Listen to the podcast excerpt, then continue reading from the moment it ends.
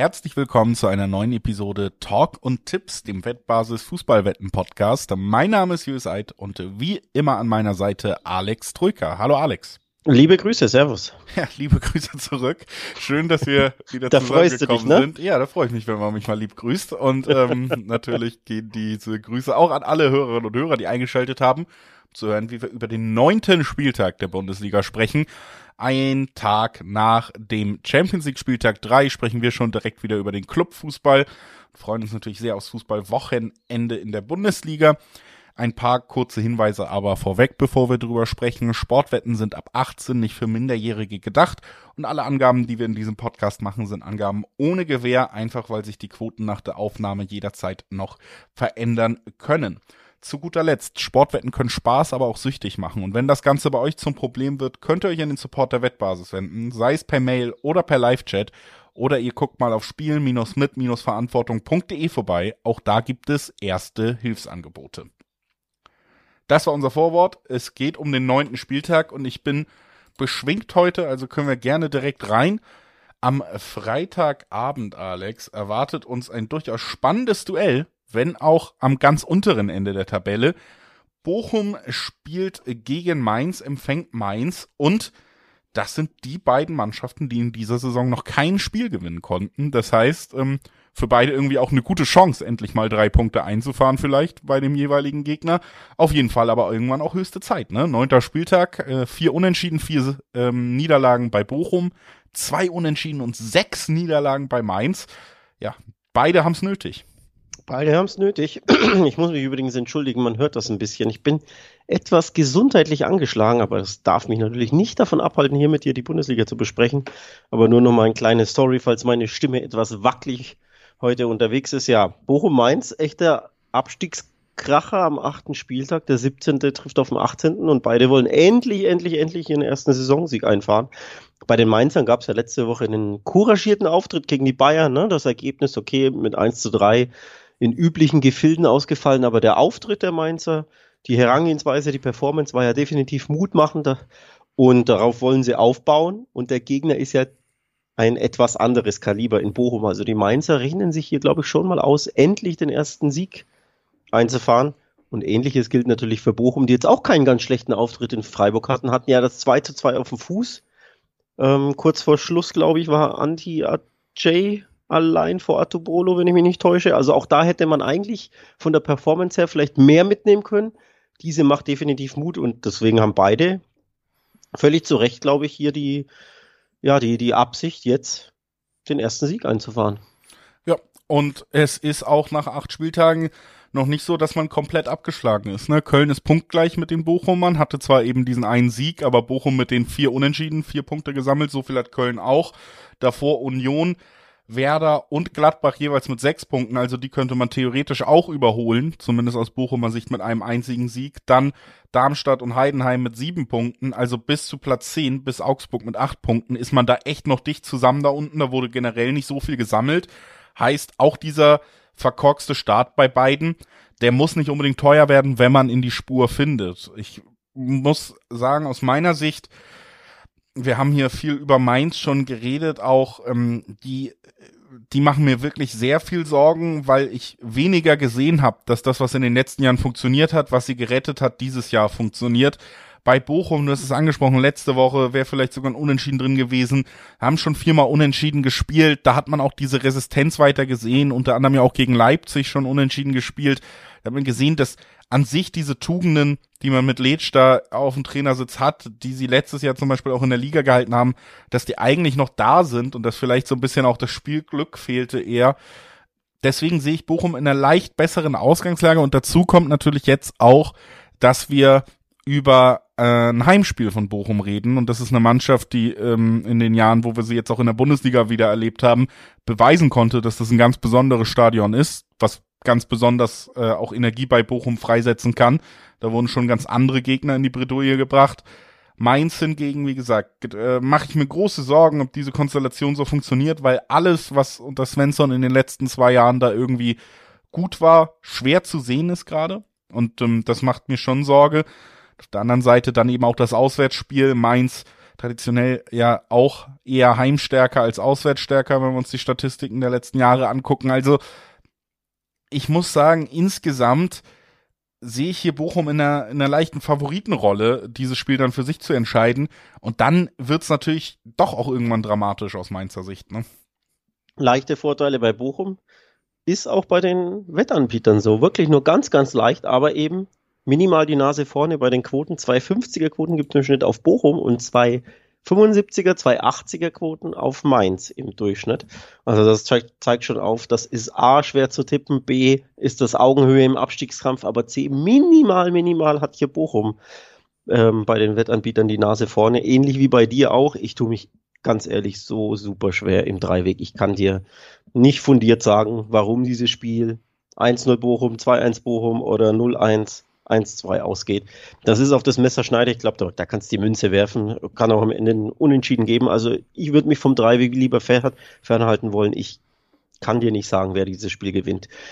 Das macht Sinn, dass man sagt, wow, Bochum mit, mit hier Rückenwind durch die Heimfans, aber den gab es ja auch nicht immer in der Saison. Ne? Es gab ja wirklich auch äh, Heimauftritte, die ja, die ein bisschen ja, ich will nicht sagen Angst machen, aber die schon so sehr, sehr schwach waren. Ne? Gegen Gladbach zum Beispiel, die sich in der Saison auch sehr, sehr schwer tun, gab es ein 1 zu 3 und da war man äh, überhaupt nicht, nicht im Spiel. Von daher, Heimvorteil kann ich verstehen, dass der, den kannst, kannst du natürlich mal wieder geben, aber es gab ihn in der Saison bisher noch nicht. Von daher, Dreiweg kann ich mich nicht zu äußern, Julius. Ich ja. Also wie gesagt, ich sehe Bochum da schon vorne. Quoten sind fast ausgeglichen. Also zwei 50er, zwei 60er Quoten auf Bochum, das ist mein Tipp hier. Na gut. Na gut, okay. dann dann äh, nehmen wir das mal so mit und äh, merken uns, Alex kann sich hier äh, nicht so richtig entscheiden. Und ich bin sehr gespannt, ob er das beim nächsten Spiel machen kann, über das wir sprechen wollen. Da reden wir nämlich über Augsburg gegen Wolfsburg.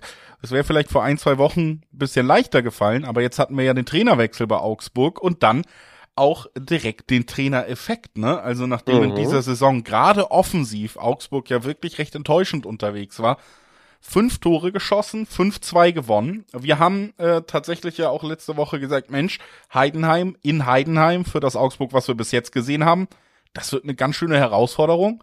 Am Ende war es dann eben nicht so, ne? Man hat relativ deutlich gewinnen können, man konnte sich dann eben auch durch dieses Ergebnis durchaus ein bisschen Selbstbewusstsein erspielen, lag ja sogar 2-0 zurück erst und schießt dann fünf Tore. Und deswegen fällt es ein bisschen schwerer, zumindest für mich, dieses Spiel zu tippen, weil man natürlich sagen muss, gut, auch solche Faktoren, ne? Neues gefundenes Selbstbewusstsein, neuer Trainer, das ändert schon ein bisschen was. An sich ist Wolfsburg die bessere Mannschaft, aber jetzt in Augsburg, ja, vielleicht äh, wollen sie erneut zeigen, dass sie zufrieden sind mit dem Trainerwechsel. Ja, absolut. Der Trainerwechseleffekt den, ja, besser beobachten kann man ihn wohl selten, dass er wirklich, dass wirklich äh, Augsburg so explodiert und plötzlich dann auch, also nicht nur gewinnt, ist es ja das eine, wenn sie irgendwie 1-0, 2-1 gewinnen, mein Gott, aber dass sie dann wirklich nach Rückstand noch fünf Tore schießen, war absolut bemerkenswert, hatte, glaube ich, so niemand auf dem Zettel. Ähm, die Heidenheimer haben, glaube ich, schon zum dritten Mal in der Saison übrigens eine 2 0 Führung äh, verspielt. Das ist auch durchaus bemerkenswert. Aber ja, war natürlich auch ein bisschen Spielglück dabei, wenn man sich die Tore angesehen hat. Ne? Die fallen jetzt auch nicht immer alle so für Augsburg. Es waren jetzt nicht immer nur Traumtore, also da war schon ein bisschen Spielglück dabei, aber offenbar bringt das der neue Trainer, dieses Spielglück mit. Und dann ist ganz ehrlich, in einem Heimspiel gegen Wolfsburg auch wieder einiges drin. Um nicht zu sagen, sogar der Sieg, also die drei Punkte für Augsburg, würde ich hier nicht ausschließen wollen wenn man mit neuem Selbstbewusstsein rangeht, mit diesem Selbstbewusstsein aus dem Fünf-Tore-Sieg, mit dem neuen äh, ja, Trainer an der Seitenlinie, der der Mannschaft durchaus frischen Wind zu geben scheint, dann würde ich hier nicht ausschließen wollen, dass die Augsburger hier erneut siegen, oder? Wäre quotentechnisch natürlich spannend. Da geht's bis zu den Dreierquoten hoch im Dreiweg auf die Heimmannschaft und auch Augsburg eine Mannschaft, die ja durchaus zu Hause schon einige Male bewiesen hat, dass sie da jeden ärgern können. Ich muss ehrlich sagen, für mich ist es leider so die Situation, dieser Trainereffekt, der macht es für mich einfach schwerer, das zu tippen, weil ich hätte mich leichter getan, auf Wolfsburg zu tippen. Jetzt hab, bin ich bei ja. dir. Ich kann mir vorstellen, dass der irgendwie, ähm, dass sich das ein bisschen verändert, dass Augsburg auch Chancen hat. Aber es gleicht das für mich eher so an, dass mir der Dreiweg-Tipp dann sehr schwer fällt gerade, weil ich Wolfsburg an sich schon besser sehe, aber Augsburg jetzt diese Unwägbarkeiten hat, sind sie auf einem positiven Weg. Wir haben erst ein Spiel gesehen, ne? Unter, unter Torup. Also, Ja, das ist tatsächlich einfach eine Sache, die mir ein bisschen Sorgen macht beim, beim Dreiweg-Tippen, weil ich, weil ich mir einfach unsicher bin, was wir von Augsburg sehen können. Wir haben jetzt aber fünf Tore von Augsburg gesehen. Wir haben schon 4-4 mit Augsburger Beteiligung gegen Gladbach gesehen. Wir haben Jonas Wind, der ja auch sehr, sehr gut unterwegs ist auf Wolfsburger Seite. Und deswegen würde ich hier eher in die Richtung gehen, ja, beide treffen. Ja, wir werden auch über 2,5 Tore sehen. Ich könnte mir vorstellen, dass wir hier ähm, mindestens irgendwie das 2 zu 1 kippen sehen in beide Richtungen. So kann ich mich ein bisschen von diesem Dreiweg fernhalten, weil einfach eine Mannschaft beteiligt ist, die ich schwer einschätzen kann. Und ähm, deswegen gehe ich lieber auf die Tipps, weil das kann ich mir schon sehr gut vorstellen. Das leuchtet definitiv ein. Ähm, das macht wirklich Sinn. Die Quoten übrigens sehr, sehr interessant. Ähm, grundsätzlich auf Augsburg findest du teilweise Dreier, niedrige Dreierquoten, hohe 290er Quoten vor. Also sehr, sehr interessant, hier ein bisschen ins Risiko zu gehen und zu sagen, der Trainerwechseleffekt könnte wieder anhalten, wird zumindest wirklich ähm, schön entlohnt durch die Quoten. Macht also Sinn da, weil man einfach gutes Value findet in dem Spiel, das ja ähnlich ausgeglichen ist wie Bochum Mainz, wie ich finde. Also wirklich sehr, sehr schwer zu tippen ist im Dreiweg. Und auch da habe ich wieder kein klares Bauchgefühl. Ich könnte mir das Unentschieden zum Beispiel sehr, sehr gut vorstellen hier, aber man weiß ja, ne, solche Spiele können dann hinten raus echt immer auf die eine oder auf die andere Seite fallen. Also die Quote an sich auf Augsburg finde ich einfach lukrativ. Heißt natürlich auch, wenn man sich absichern will, doppelte Chance ist auch nicht schlecht. 1,60 gibt's für 1x. Augsburg ja. siegt oder nimmt das Unentschieden mit. Das sind äh, im Dreiweg die von den Quoten her die Tipps, die ich hier naheliegend finde. Ansonsten das beide Treffen macht wirklich Sinn. Hast du gut erläutert. Dankeschön. Das äh, Lob nehme ich mal mit, um direkt zum nächsten Spiel zu gehen und zu gucken, ob ich da auch nochmal gelobt werde. Es ist ein Spiel, wo es mir auch nicht so leicht fällt, auf den ersten Blick einen Favoriten auszumachen. Wir äh, reden über das Duell zwischen Gladbach und Heidenheim. Gladbach, ja, weiterhin kommen sie einfach nicht in die Spur, ne? In dieser Neustartsaison, die es eigentlich sein sollte, ein Aufbruch, ein frischer Kader, ein frischer Trainer. Und auf der anderen Seite dann eben jetzt Heidenheim, die zu Besuch sind, die sind sogar einen Ticken besser in die Saison gekommen, haben einen Punkt mehr gesammelt als die Gladbacher bis jetzt. Gladbach zu Hause jetzt auch mit dieser Derby-Niederlage. Also ich könnte mir vorstellen, dass ja die Ränge durchaus ähm, gut äh, emotional geheizt sind, zumindest, egal wie das Wetter wird. Und dass man da einiges erwartet. Aber ja, das große Problem mit Gladbach ist, diesen Erwartungen, den wurden sie halt in dieser Saison überhaupt noch nicht gerecht. Ne? Und Heidenheim ist eine Mannschaft, rein vom Spielstil her, rein äh, von der Art her, wie sie auftreten, der man immer, finde ich, zutrauen kann, Fehler auszunutzen, die wirklich, ja, gerade gerade was ähm, dieses Umschaltspiel angeht, und das ist im Fußball eben ja fast synonym mit Fehler ausnutzen, durchaus ihre Fehler, äh, durchaus ihre Möglichkeiten haben. Und für mich ist das wirklich ein weiteres Spiel, wo ich drauf gucke und eigentlich sagen will, hey, Gladbach kann noch in die Spur finden. Ich finde, äh, ein Mittelfeld aus Neuhaus, Weigel und Kone liest sich doch gar nicht so schlecht. Mhm. Seoane hat doch eigentlich einen guten Job gemacht, zumindest in der ersten Saison bei Leverkusen. Das wird doch alles. Aber wir haben halt eben auch acht Spiele gesehen, die mich alle nicht überzeugt haben mittlerweile. Ne? Ja, und auch erst einen Sieg in den acht Spielen und zuletzt eine Derby-Niederlage, die durchaus besorgniserregend war. Also gegen Bayern verlieren und gegen Leverkusen verlieren ist ja das eine, aber gegen die sieglosen Kölner durchaus sang- und klanglos unterzugehen, 1 zu 3 zu verlieren und auch wirklich nicht annähernd auf Augenhöhe agieren zu können im Spiel über die 90 Minuten, das ist eigentlich das viel besorgniserregende als dieser eine Sieg aus acht Spielen bisher. Also das macht äh, durchaus Sorge. Und Heidenheim, dass die unbequem sind, dass die dich ärgern können, dass die dir Tore einschießen können, auch gerne mal zwei, das haben schon ganz andere Mannschaften feststellen dürfen. Also nicht nur jetzt Augsburg, sondern natürlich ähm, beispielsweise die Dortmunder, also das ist ein, eine Stolperfalle für die Gladbacher, die durchaus hoch ist und die mich äh, nicht überraschen würde, wenn sie wirklich stolpern sollten, sofern man es als Stolpern sehen will, weil zum Stolpern gehört ja meist immer der Favorit, ne, trifft auf den Underdog. Das ist von den Quoten her so, aber ich finde, das ist nicht unbedingt angemessen oder angebracht. 1,80er Quoten auf Gladbach, 4 Quoten auf Heidenheim, also das ist ein klarer Heimfavorit gegen den klaren Underdog. Aber mit Blick auf die Leistung in der Saison, mit Blick auf die Tabelle, Heidenheim liegt ja vor Gladbach mit einem Punkt, mit Blick auf die Performances, finde ich diese Quoten eher nicht angebracht, dass man sagt, die einen sind der Favorit und die anderen der klare Underdog. Ja.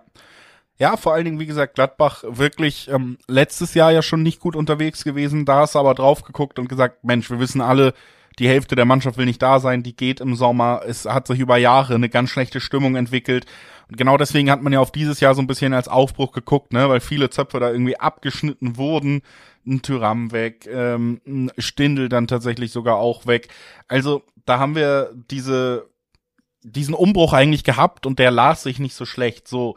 Aber das Spiel sieht ähnlich aus mit den ähnlichen Problemen. Ne? Dieses Derby ist nun mal auch gewisserweise sehr bezeichnend. Eine Mannschaft, die sicherlich schlechter besetzt ist mit den Kölnern, hat halt mit Baumgarten Trainer, der es hinbekommt, dass sie ein solches Spiel dann einfach auch ernster nehmen. So hart muss man sagen, wenn man sich dieses Ergebnis anguckt und sich dann fragt, wie sollte das fußballerisch eigentlich aussehen, wenn dieses Gladbacher Team auf die Kölner trifft, dann gibt's ja eben andere Aspekte, die nicht so in Ordnung zu sein scheinen bei den Gladbachern. Und genau diese Aspekte, da muss man sich eigentlich verbessern im Gegensatz zur letzten Saison. Und das hat man eben nicht getan. Und deswegen fand ich dieses Derby wirklich, ja, als ersten richtigen Fingerzeig dann, äh, wenn man, wenn man sagt, Start verkorkst, aber irgendwann musste reinkommen.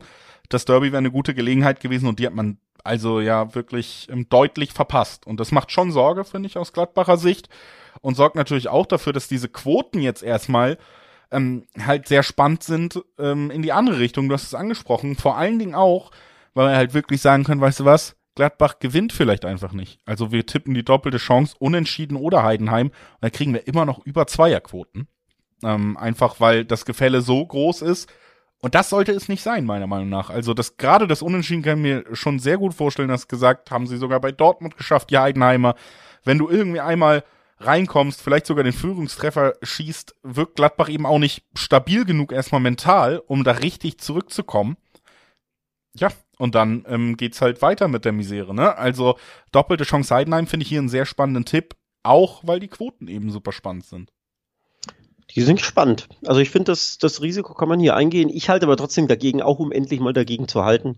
Ich sag, die Gladbacher gewinnen das Ding. Ähm, ich setze nämlich darauf, dass es eine Reaktion gibt aus der Derby-Pleite. Sie haben nämlich ein Heimspiel, da haben sie ähm, durchaus auch schon bessere Auftritte hingelegt in der Saison.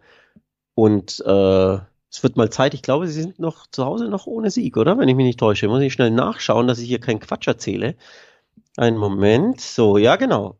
Gladbach hat von vier Heimspielen noch kein einziges gewonnen, drei verloren und erst drei Törchen geschossen. Also das ist eine Heimschwäche die muss jetzt auch einmal ein Ende finden.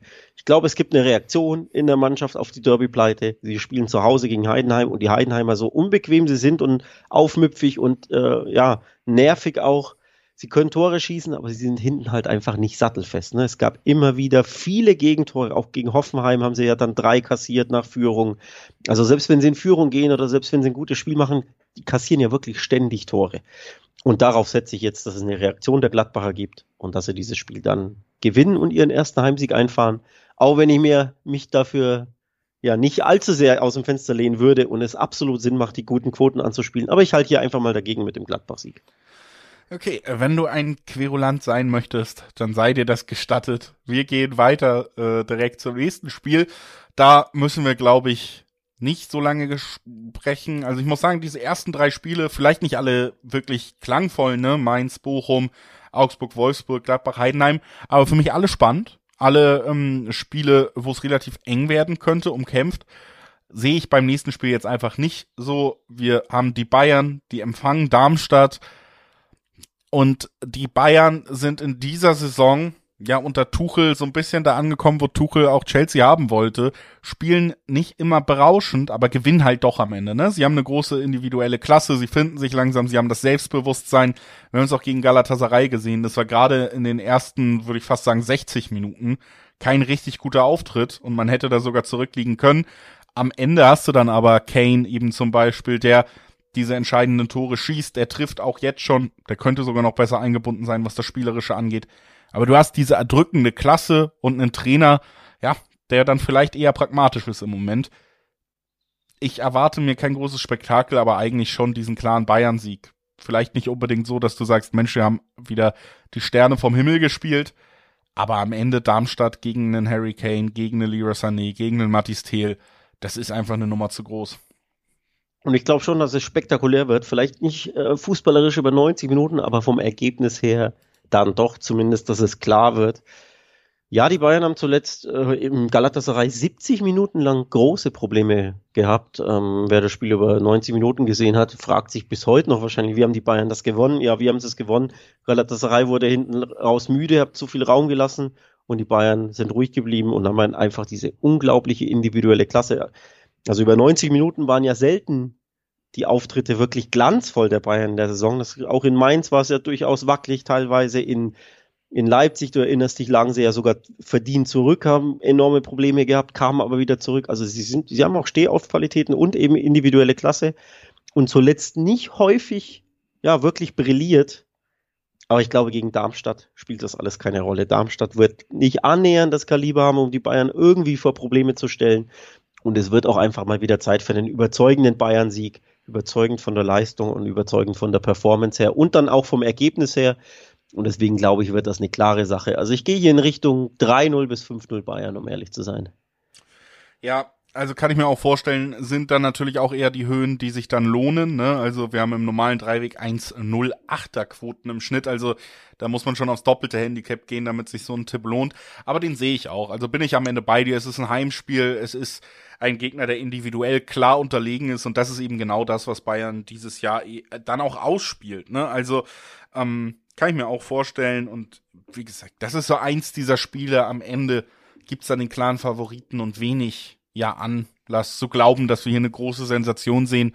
Deswegen würde ich tatsächlich äh, auch einfach direkt weitermachen mit dem nächsten Spiel, denn da haben wir eigentlich schon jetzt nach acht Spieltagen eine große Sensation, die wir besprechen können, nämlich den Tabellenführer, den VfB Stuttgart, der so langsam an einem Punkt ist, wo ich jedes Wochenende sage, Mensch, ja, die sind gut, die spielen Fußball, der Spaß macht, aber es kann ja nicht sein, dass Stuttgart ewig an der Tabellenspitze steht. Irgendwann wird das so ein bisschen einbrechen. Und dann spielen sie und brechen wieder nicht ein. Und jetzt bin ich so langsam an dem Punkt, Alex, wo ich mich frage, brechen die überhaupt noch ein oder gewinnen sie jetzt auch noch gegen Hoffenheim?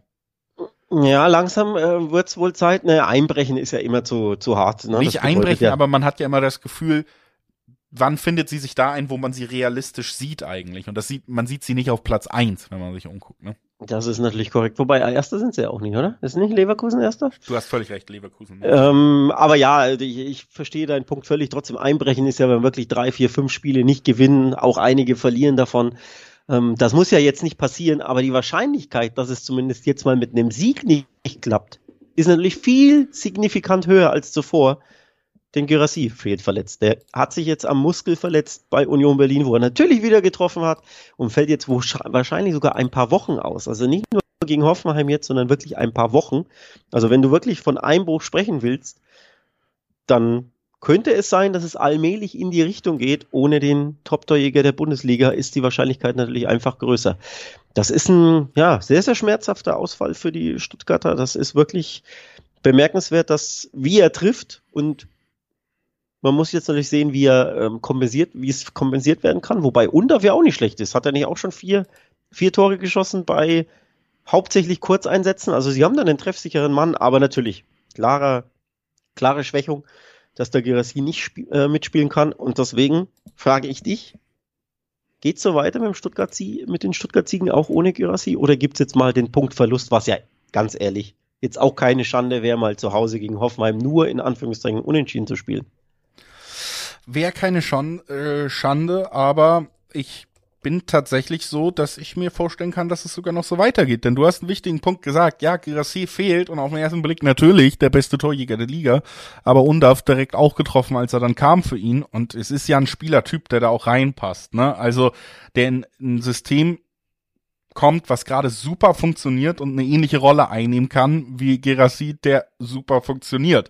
Und für mich ich kann mir nicht vorstellen, dass wir jetzt hier einen großen Leistungseinbruch sehen. Es ist nochmal ein Heimspiel, du hast im Moment eine breite Brust. Ähm, ich, ich glaube schon, dass Stuttgart da ein gutes Spiel machen wird. Und die Frage ist für mich eher, ob Hoffenheim ein mindestens genauso gutes Spiel machen kann, um dann eben mitzuhalten. Ne? Also bei Stuttgart erwarte ich nicht den, den großen Einbruch, auch nicht ohne Girassi. Ich glaube schon, dass wir eine gute Leistung sehen werden und vor allen Dingen eben auch trotz allem ein gutes Offensivspiel. Und da muss Hoffenheim gegenhalten und ähm, das ist natürlich so ein Punkt bei den Hoffenheimern, muss man sagen, die stehen gerade auf Platz 6. Ne?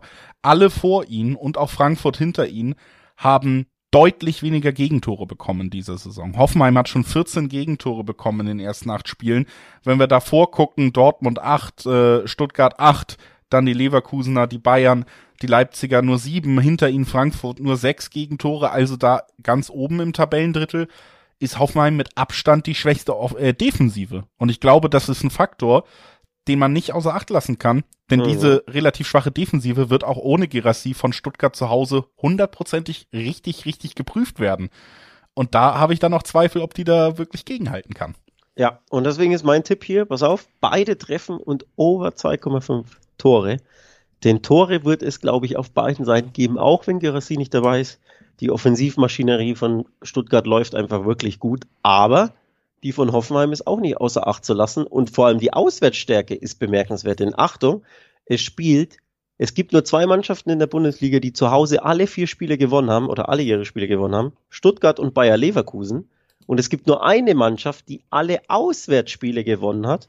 Und das ist die TSG Hoffenheim. Vier Auswärtsauftritte, vier Siege. Die beste Auswärtsmannschaft trifft auf, also auf die beste Heimmannschaft, wobei Dortmund ein Spiel mehr hat, aber auch nur unentschieden gespielt hat. Also wirklich bemerkenswert. Beste Heimmannschaft gegen beste Auswärtsmannschaft. Beide treffen, beide spielen offensiv, beide sind hinten durchaus mal etwas nachlässig. Deswegen sage ich, beide treffen und over 2,5 Tore ist mein Tipp. Dann kann ja äh, Stuttgart das Ding hier vielleicht 3 zu 2 gewinnen, aber vielleicht reicht es halt auch nur zu einem 2 zu 2, weil dein Gyrassi-Tor oder dein Gyrassi-Hattrick halt diesmal fehlt. Also ich glaube, hier wird es ein unterhaltsames Spiel werden. Interessante Quoten über, übrigens, nur um das mal zu nennen. 390er Quoten gibt es auf Hoffenheim und 4er Quoten aufs Unentschieden. Also selbst das Unentschieden ist schon interessant ja. dotiert. Wenn man mal was riskieren will, denn nochmal, ohne Girassi fällt der Goalgetter und vielleicht reicht es dann doch nur zu einem 2 zu 2. Ich, ich wäre nicht überrascht davon. Also ich wäre auf jeden Fall auch nicht überrascht, wenn es relativ spektakulär wird. Und deswegen gehe ich da deine beiden Tipps auf jeden Fall mit. Für mich äh, steht in diesem Heimspiel am Ende trotzdem Stuttgart leicht vorne. Also man kann es natürlich auch kombinieren und sagen, Stuttgart gewinnt mit Gegentreffer. Ne, das wäre so ein Tipp, den ich dann spannend finde. So kriegt man auch die Stuttgarter Quote in eine Höhe, die wirklich lukrativ ist. Also wenn man in die Richtung gehen will, könnte ich mir die Kombination auch gut vorstellen. Und eigentlich die beste Kombination, die ich euch vorstellen kann, ist etwas wissen wollen und auf wettbasis.com zu gehen. Denn da bekommt ihr rund um die Fußballwelt und darüber hinaus die ganze Sportwelt in Artikelform perfekt aufbereitet. Da bekommt ihr nochmal die Vorschauen auf anstehende Spiele, auf anstehende Großevents, Tipps, Prognosen, Quotenvergleiche, alles bei der Wettbasis für euch gesammelt. Wettbasis.com wäre da eure Adresse, die sei euch nochmal herzlich ans Herz gelegt, bevor wir weitermachen in unserer Besprechung hier. Und zwar mit einem Duell, das ich auch durchaus spannend finde. Also auch das wird nicht in der oberen Tabellenhälfte ausgetragen, so ein richtiges Spitzenspiel fehlt vielleicht, aber ich bin ja, ich bleib dabei. Ich finde viele Spiele hier versprechen recht intensives und das gilt auch für das Duell 14. gegen 15. Beide sechs Punkte, nämlich Werder Bremen gegen Union Berlin. Tja, und Tja. jetzt bin ich, bin ich am überlegen, wie ich hier einsteige. Soll ich einsteigen? Soll man es direkt nennen, dass das ein nicht für möglich gehaltene, eine nicht für möglich gehaltene Talfahrt der Unioner ist, die sich äh, in neun Spielen und neun Niederlagen in Folgen äußert und sechs Niederlagen in der Bundesliga in Folge. Man muss eigentlich so einsteigen, ne?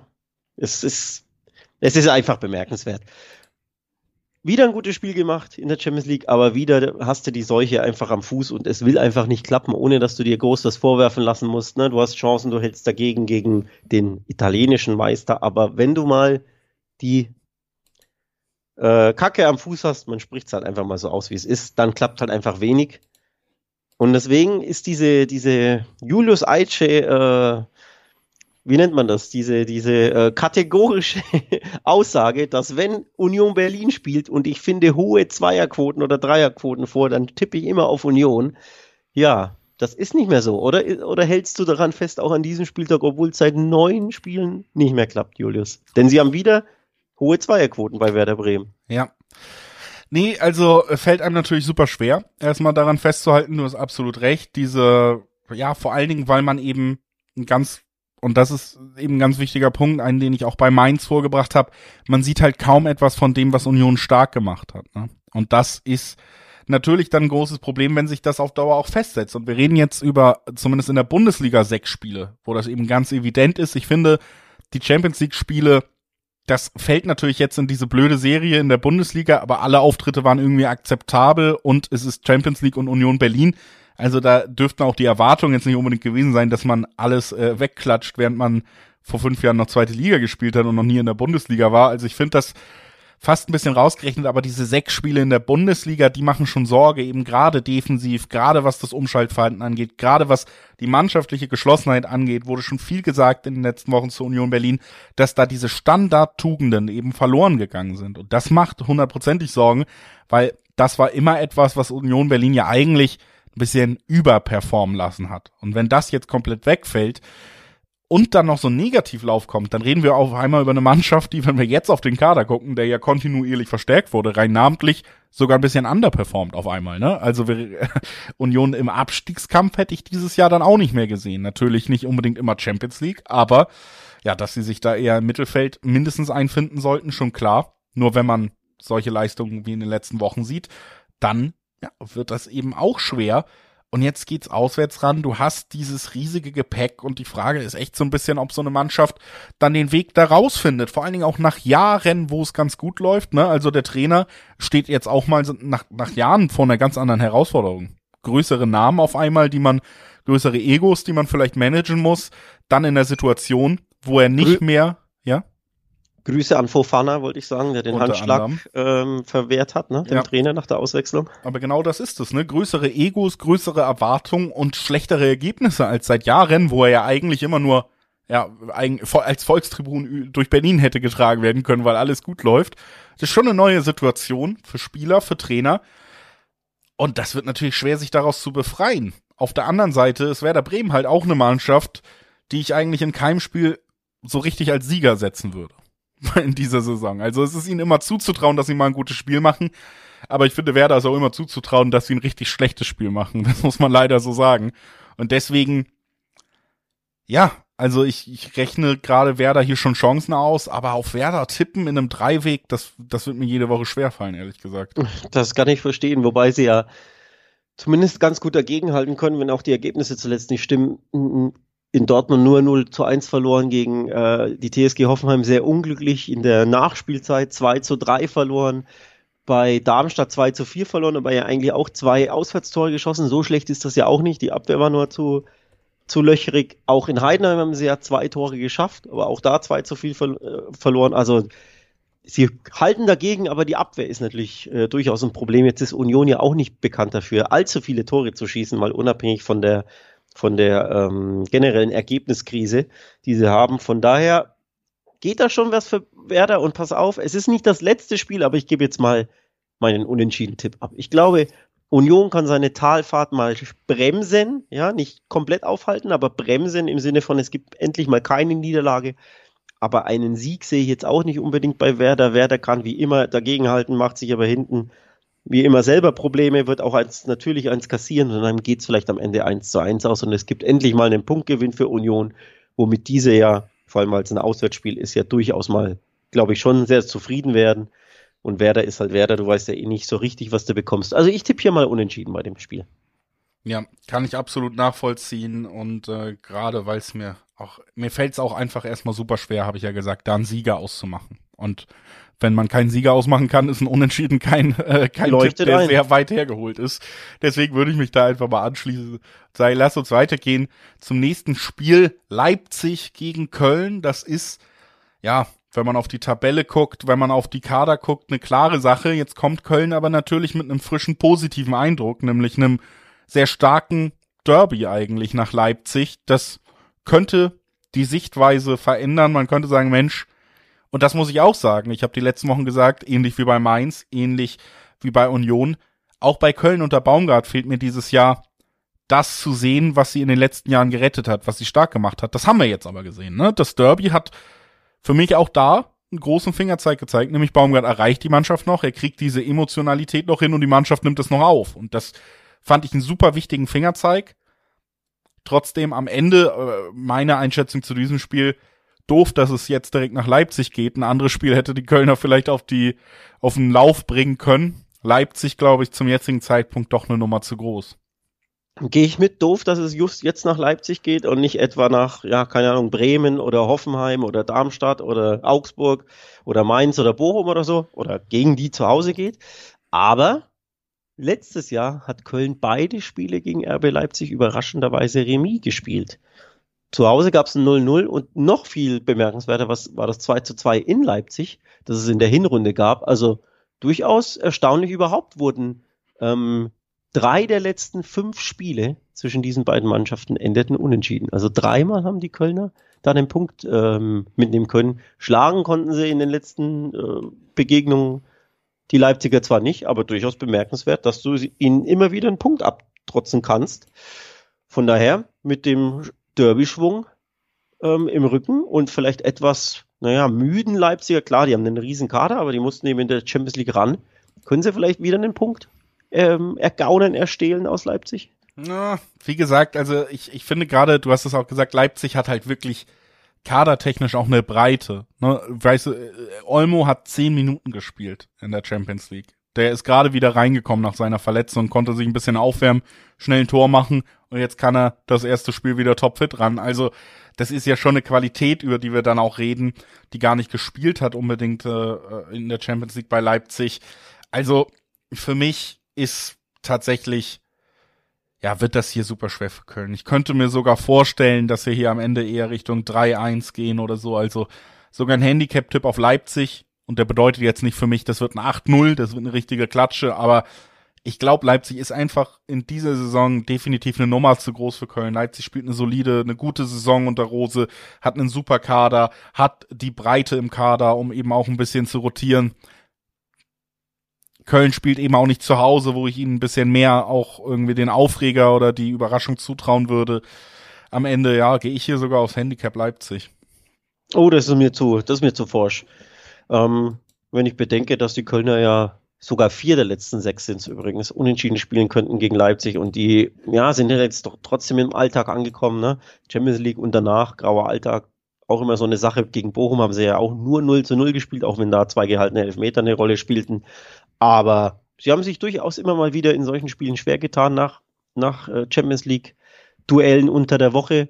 Und wenn die Kölner dann mit ihrer Laufstärke und ihrer Bissigkeit dagegenhalten können, und die werden sie jetzt, glaube ich, ähm, wieder an den Tag legen, dann kann es zumindest eng werden. Ich heiße nicht, dass, ich sage jetzt nicht, dass unbedingt Köln den Punkt holt, aber dann kann es zumindest eng werden und unbequem und dann gibt es vielleicht nur den knappen Leipziger Sieg. Also Leipzig ist trotzdem der Favorit, ne?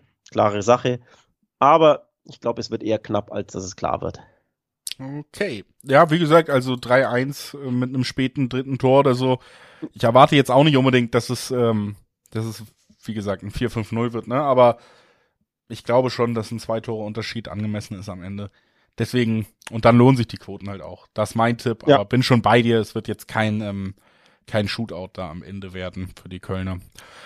Dann würde ich sagen, lass uns auf den Sonntag wechseln. Hier haben wir natürlich äh, dann immer so ein paar Disclaimer mit dabei, denn äh, wir nehmen äh, notgedrungen, damit ihr überhaupt Zeit habt, vor der Bundesliga diese Folge zu hören. Am Donnerstagmittag auf bedeutet auch die Donnerstagsspiele in der Conference League, in der Euroleague, die können wir eben noch nicht besprechen. Das bedeutet auch der Hausherr, über den wir jetzt sprechen. Da wissen wir nicht, wie es in der Conference League ausging für Frankfurt. Die müssen gegen Dortmund ran. Ja, und das macht es ein bisschen leichter, denn das macht, äh, das ist ein Spiel, das, da habe ich das Gefühl, selbst wenn Frankfurt nicht Euroleague, äh, Conference League spielen würde, wüsste ich, wer gewinnt. Ja, und wer ist das? Natürlich Borussia Dortmund. Ach so.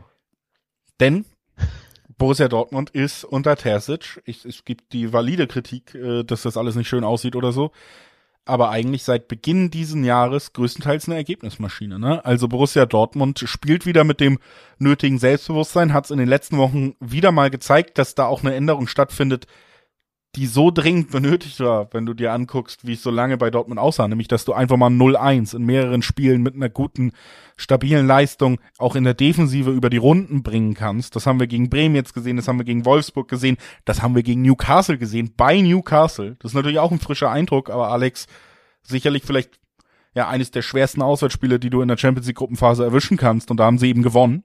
Und das mhm. finde ich auch am Ende mit einer sehr guten ersten Halbzeit, wo du gesehen hast, Mensch, diese, diese Qualität ist teils wieder da. Auch gesehen am letzten Wochenende das Tor gegen Bremen, ne? Bei aller, ja, so bieder der Auftritt größtenteils war, aber das Tor war herausragend, herausragend individuell rausgespielt. Und dann eben eine Mannschaft, die wieder ein bisschen, ja, ein Selbstverständnis ausstrahlt, ein Selbstbewusstsein ausstrahlt, was Dortmund oft abging. Auf der anderen Seite Frankfurt, die werden jetzt einen Tag weniger Pause haben noch als die Dortmunder. Die tun sich schwer, richtig in diese Saison zu kommen. Auch da ist es noch recht bieder. Ich glaube, wir werden gar nicht so wahnsinnig viele Tore sehen. Frankfurt, Dort, äh, Frankfurt Dortmund in den letzten Jahren dürfte deutlich spektakuläre Spiele hervorgebracht haben als dieses Wochenende. Aber ich glaube, wir werden den Dortmunder Sieger sehen. Ja, zumindest haben sie die letzten fünf Spiele allesamt gewonnen. Also da würde die, die Reihe weitergesetzt werden oder die Serie. Aber in dieser Serie gab es doch immer wieder Tore ohne Ende, nämlich immer over 2,5 und deswegen kann ich mir durchaus doch vorstellen, dass es hier ein paar Tore gibt und wenn es eben nur drei an der Zahl sind, denn dann ist das over 2,5 einfach schon erreicht. Also Tore sind in diesen Paarungen wirklich gefallen. In vier der fünf, äh, bei vier der fünf Siege der Dortmunder übrigens auf beiden Seiten auch. Es gab ein 3-2 von Dortmund, ein 5-2 von Dortmund, zweimal ein 2-1 und zuletzt das Heimspiel im April haben sie 4 zu 0 klar gegen Frankfurt gewonnen. Also da war übrigens durchaus auch Drama dabei, falls wir uns mal erinnern, in Frankfurt bei dem einen Sieg. Durchaus eine, eine Kontroverse, auch mit dem Schiedsrichter mal, gab es einen Elfmeter nicht, etc. Also da ging es auch hitzig. Übrigens, nur um das Sache. einmal zu sagen, es gab den Elfmeter zu Recht nicht. Ja, weiß ich nicht, aber es ging auf jeden Fall hitzig zur Sache, darauf wollte ich hinaus. Und deswegen, äh, da kann man sich, glaube ich, bei der Paarung, vor allem wenn sie in Frankfurt stattfindet, durchaus ein bisschen darauf einstellen, dass es auch für neutrale Fans hier unterhaltsam sein kann. Und darauf freue ich persönlich mich dann schon. Aber natürlich, ähm, was auch korrekt ist, ist, dass Dortmund in dieser Saison eher nicht so die 3 zu 2, 5 zu 2 Spiele liefert, sondern eher eben die, ja, 1 zu 0 Ergebnisse einfährt. Und lass mich nur kurz einhaken und das sagen. Ja. Nicht nur Dortmund, auch Frankfurt ist da anders unterwegs dieses Jahr, ne? Das stimmt, das stimmt. Ähm, wenig Tore, viele knappe Spiele, 1 zu 1 mal 1 zu 0. Das ist korrekt, denen fehlt einfach der Stürmer. Also es gibt schon gute Gründe zu sagen, ja, bisher gab es viele Tore auf beiden Seiten, over 2,5, aber in der Paarung vielleicht nicht, auch weil beide natürlich unter der Woche spielten. Ähm, jetzt gegen, am Donnerstag, nur um es fortzuführen, spielt Frankfurt zu Hause gegen Helsinki da erwarte ich schon einen Heimsieg, ne? In der, in der Conference League oder ist es Europa League? Siehst du, habe ich, nee, Conference League, Conference League. Hab ich schon wieder gar nicht am Zettel. Also da, da erwartest du einfach einen Sieg. Da sollten sie sich keine Blöße geben, ein bisschen Selbstvertrauen tanken und das brauchen sie auch gegen Dortmund. Wenn auch Dortmund, wie gesagt, nicht überzeugt hat, einen tollen Sieg in der Champions League eingefahren hat vom Ergebnis, aber hinten raus mein Unentschieden-Tipp der scheiterte ja an wenigen Zentimetern oder sogar Millimetern. Ne? Zweimal rettet die, die Latte für Dortmund in Newcastle, einmal davon in der Nachspielzeit. Da hatten sie ja mächtig Dusel. Mal schauen, ob sie das Quäntchen Glück auch in Frankfurt haben werden, um dann den, den Sieg, wie du ihn prognostizierst, herauszuholen. Denn es gibt übrigens, Achtung, Zweierquoten auf den Dortmund-Sieg. Das ist schon sehr spannend. 20er-Quoten. Und das, ähm, ja, finde ich auch sehr interessant, vor allen Dingen, weil äh, ja, es gibt, wie gesagt, äh, immer noch berechtigte Kritik äh, am teilweise Auftreten von Dortmund. Aber ich finde, die Entwicklung in den letzten Wochen ist einfach nicht zu bestreiten. Es ist klar zu sehen, dass diese Mannschaft ja als Mannschaft erstmal funktioniert und wir sind auch langsam an dem Punkt, ne? Wir reden über eine Zeitspanne von Beginn dieses Jahres, wo Dortmund den besten Punkteschnitt Europas hat. Also am Ende wünschen wir uns alle immer noch schönere Spiele, klar. Aber Terzic, BVB, hat ein großes Faustpfand, wenn man diskutiert. Und das sind nun mal in einem Ergebnissport am Ende die Ergebnisse. Dortmund verliert nicht, vor allen Dingen, ne? Dortmund ja wirklich auch super schwer zu schlagen. Manchmal hast du dann dieses enttäuschende Unentschieden noch mit drin, aber Dortmund verliert nicht und kriegt hier trotzdem zwei 20er Quoten auch auf den Sieg. Hat eben auch doch noch diesen Tag mehr Pause. Frankfurt muss am Donnerstagabend noch ran, ist eine Mannschaft, die wir oft gesehen haben, dass sie dann auch, selbst wenn es in Europa freudig wird, ähm, euphorisch wird, dann mit diesem klassischen Europakader, äh, Kater, über den wir hier schon oft geredet haben, antreten. Und ich habe es gesagt, beide Mannschaften so ein bisschen anders als sonst unterwegs. Dortmund gewinnt recht unspektakulär, Frankfurt schießt wenig Tore, neun Tore erst in acht, äh, nach acht Spieltagen. Das ist eine ziemlich schwache Ausbeute. Ich könnte mir vorstellen, dass wir hier einen knappen Dortmund-Sieg sehen. 220er Quoten reichen völlig, völlig aus, aber trotzdem Äh, Dortmund gewinnt vielleicht sogar ohne Gegentor. Das wird's noch, noch viel spannender machen, was die Quoten angeht. Und ich tendiere in die Richtung. Du hast gesagt, es gibt die Serie mit den über 2,5 Toren. Ich finde, beide Mannschaften haben sich so entwickelt, dass jetzt vielleicht Zeit ist, dass sich das mal ändert. Mhm. Frankfurt hat übrigens erst ein Heimgegentor kassiert, durchaus bemerkenswert. Erst vier geschossen, aber erst eins kassiert und noch keine Heimniederlage hinnehmen müssen. Also da muss Dortmund auch ähm, ja durchaus eine schwer zu knackende Heimmannschaft knacken. Und wenn du Dortmund hat noch kein Auswärtsspiel verloren, auch bemerkenswert. Also das ist schon ein spannendes Matchup. Und wenn du gesagt hast, Dortmund verliert nicht oder Dortmund äh, äh, ist schwer zu besiegen, dann klingt das fast schon ein bisschen nach Unentschieden, Julius, oder? Die einen kassieren daheim keine Gegentore, die anderen sind schwer zu schlagen, schießen aber auch nicht so viel, überzeugen vor allem nicht so viel. Ich bin gespannt. Ein bisschen klingt das nach Unentschieden, aber Dortmund, ne, was für Dortmund gilt, gilt ja irgendwo auch für Bayern und andersrum. Sie haben hinten raus ja so viel individuelle Klasse, dass auch teilweise eine Aktion entscheiden kann, selbst wenn sie nicht brillieren, dass sie dann dieses Spiel gewinnen. Ne? Das hat man jetzt wunderbar ja. gesehen im letzten Spiel. Dieser Chan-Pass mit dem äh, Brandlupfer, das war einfach individuelle Klasse pur, sehr toll gemacht und das kann dann immer den Unterschied ausmachen. Also schweres. Matchup. Ich tippe antizyklisch in dieser Saison. Und in dieser Saison fallen ja wenig Tore auf beiden Seiten, deswegen sage ich, es wird mal wieder Zeit für eher mehr Tore. Also over 2,5, damit die Serie weitergeht wie bisher in dieser Paarung. Ich hoffe auf ein turbulentes, spannendes, hitziges Spiel. Und da kann ja durchaus Dortmund wie immer zuletzt das bessere Ende für sich haben. Aber ich, ich hoffe auf Tore. Also over 2,5 beide treffen. Ja, vorstellbar auf jeden Fall. Dortmund auch die Mannschaft, die besser nachlegen kann. Ne? Meinst du natürlich auch damit, aber auch von der Bank her. In Rainer, der wieder fit wird, ist ein Unterschiedsspieler, kann ein Unterschiedsspieler in der Bundesliga sein. Bino Gittens, Aller, Adeyemi, whatsoever. Also da ist mehr Kaliber auf der Bank und deswegen würde ich sagen, wir gehen äh, weiter zum letzten Spiel. Da kannst du dann unentschieden tippen, vielleicht, Alex. Es ist das Duell zwischen Leverkusen und Freiburg. Ich nehme es aber mal vorweg. Mir fällt ein unentschieden Tipp hier relativ schwer. Kann ich verstehen. Denn dafür ist einfach Leverkusen viel zu stark in der Saison und Freiburg viel zu medioker, so nenne ich es jetzt mal.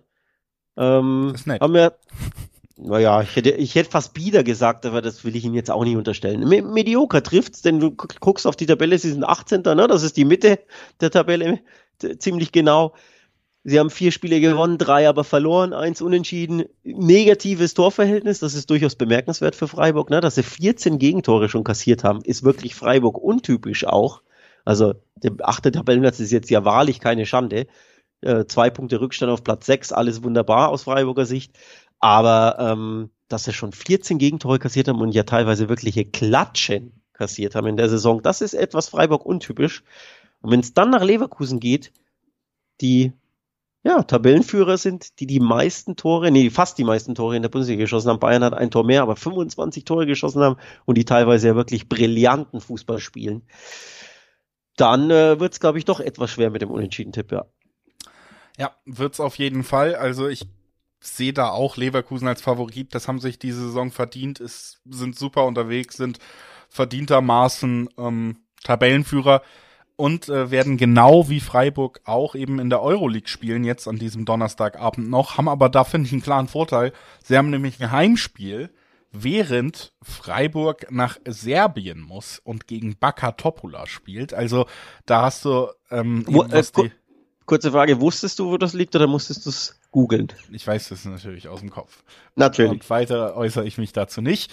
Ähm, nee, es ist tatsächlich so, dass da natürlich, was die Reisestrapazen angeht, auch noch das Glück bei den Leverkusener liegt, ne, zweimal. Sie haben das Heimspiel in der Euroleague am Donnerstag, also da weniger Reisestress, können zu Hause schlafen und am Wochenende haben sie auch das Heimspiel. Also da natürlich viel, viel weniger Bewegung, viel weniger äh, Reisestress für die Bayer Leverkusener die eben auch noch die bessere Mannschaft sind. Also das ist ja auch der Punkt. Leverkusen ist eine super besetzte Mannschaft, eine Mannschaft, die einen Trainer gefunden hat, der sie gut einzusetzen weiß, die selbstbewusst ist. Gegen Freiburger, die sicherlich immer noch in der Lage sein dürften, jeden Gegner ein bisschen zu nerven, aber die, denen dieses Jahr vielleicht dann auch der letzte Punch fehlt. Du hast es gesagt, die Defensive ein bisschen unsicherer und das gegen, gegen Leverkusen macht natürlich richtig Sorgen. Also für mich tatsächlich hier das Unentschieden eher nicht drin. Ich sehe schon den Leverkusen-Sieg, der ist an sich nicht so äh, gut dotiert, ne? 1,3er, 1,4er Quoten im Schnitt. Da sehen die Wettanbieter das ähnlich. Ich könnte mir vorstellen, dass man das gut kombinieren kann mit einem Tipp ähm, über 2,5 Tore insgesamt in diesem Spiel, einfach weil Leverkusen alleine schon gut dafür ist. Ich kann mir auch vorstellen, ja, dass wir am Ende hier vielleicht sogar den Handicap-Sieg sehen. Auch das wäre eine Möglichkeit, die Quote ein bisschen aufzustocken. Auch da muss man ja sagen, ne, Handicap-Sieg, das ist ein 2-0, das ist ein 3-1. Auch wenn das am ersten ja. Moment immer so krass klingt, aber ich gehe jetzt gar nicht davon aus, dass hier äh, Freiburg unbedingt 6-0 vernichtet wird, aber ein 2-0, ein 3-1, das sind Ergebnisse, die ich echt gut vorstellen kann. Und dann haben wir eben diese dann doch auch anspielbaren Quoten hinbekommen und in die Richtung tendiere ich bei diesem letzten Spiel. Ja, kann ich absolut verstehen. Letztes Jahr übrigens hat Leverkusen keins der beiden Spiele verloren. Ähm, in Freiburg gab es ein 1 zu 1 und zu Hause hat man im September 2 zu 3 gegen Freiburg verloren, nach Führung wohlgemerkt. Aber das war ja die Phase, vor allem im, im Herbst, du erinnerst dich, wo ja gar nichts klappte für Leverkusen, wo ja dann irgendwann auch der Trainer entlassen worden war, wo sie, glaube ich, ja auf den Abstiegsrängen standen. Ne? War das nicht im September, Oktober ja. rum? Ich meine schon. Ähm, von daher, da ging wenig zustande. Also gegen Freiburg, die ja sehr, sehr gefestigt waren letzte Saison, genauso wie die Saison davor natürlich auch, ähm, hat der Leverkusen nicht au gut ausgesehen. Aber in der Saison dreht sich das Blatt einfach. Ähm, Freiburg hat übrigens, lass mich nachgucken, drei der letzten fünf Spiele auch gewonnen, um hier mal äh, diese Serie zu nennen. Aber ich glaube auch nicht, dass diese Serie weitergeht. Eher geht nämlich die Leverkusener Serie weiter und zwar die aus dieser Saison, wo sie wirklich alles an die Wand spielen und einfach die klar bessere Mannschaft sind. Und du hast die, die Reisestrapazen angesprochen und dass Freiburg nicht gefestigt ist und selbst zu Hause, wo ich sagte, es gibt mal einen überzeugenderen Sieg gegen Bochum, auch da wackelten sie. Ja, sie haben gewonnen, aber Bochum war allein vor dem Tor in der Schlussphase. Wirklich glockenfrei, wie man ja hierzulande so schön sagt, und macht den, den Ball nicht. Also wenn sie da die Riesenchance machen, geht's vielleicht auch wieder nur unentschieden aus und dann ist das ein herber Punktverlust. Also sie zitterten gegen Bochum schon arg. Und deswegen ähm, aktuelle Form in der Saison spricht eine klare Sprache und ich bin da auch bei dir. Das wird der Leverkusen-Sieg. Mit Over 2,5 finde ich einen, einen schönen Twist, weil Leverkusen, wie du schon gesagt hast, selber immer gut dafür da ist dass sie ein paar Türchen schießen und dann kann es 2-1 ausgehen, es kann 3-0 ausgehen, es kann 3-1 ausgehen, alles Ergebnisse, die man sich gut vorstellen kann. Und dann ist der, der Tipp angekommen und man hat schönere Quoten, denn die 1,30 ist so nicht wirklich anspielbar. Ja. Dann sind wir uns hier tatsächlich zum Abschluss einig und können den Deckel drauf machen auf den neunten Spieltag der Bundesliga. Wie immer schließen wir damit ab, erstmal Danke zu sagen. Danke, dass ihr eingeschaltet habt. Und wenn ihr keine Folge dieses Podcast verpassen wollt, auch nochmal der Hinweis, ihr könnt uns gerne abonnieren oder folgen, je nachdem, wie diese Funktion heißt, in dem Player, in dem ihr uns hört. Macht das gerne, dann verpasst ihr nichts von Talk und Tipps. Bis ihr das nächste Mal einschaltet, wünschen wir euch viel Spaß mit dem Fußballwochenende. Tschüss.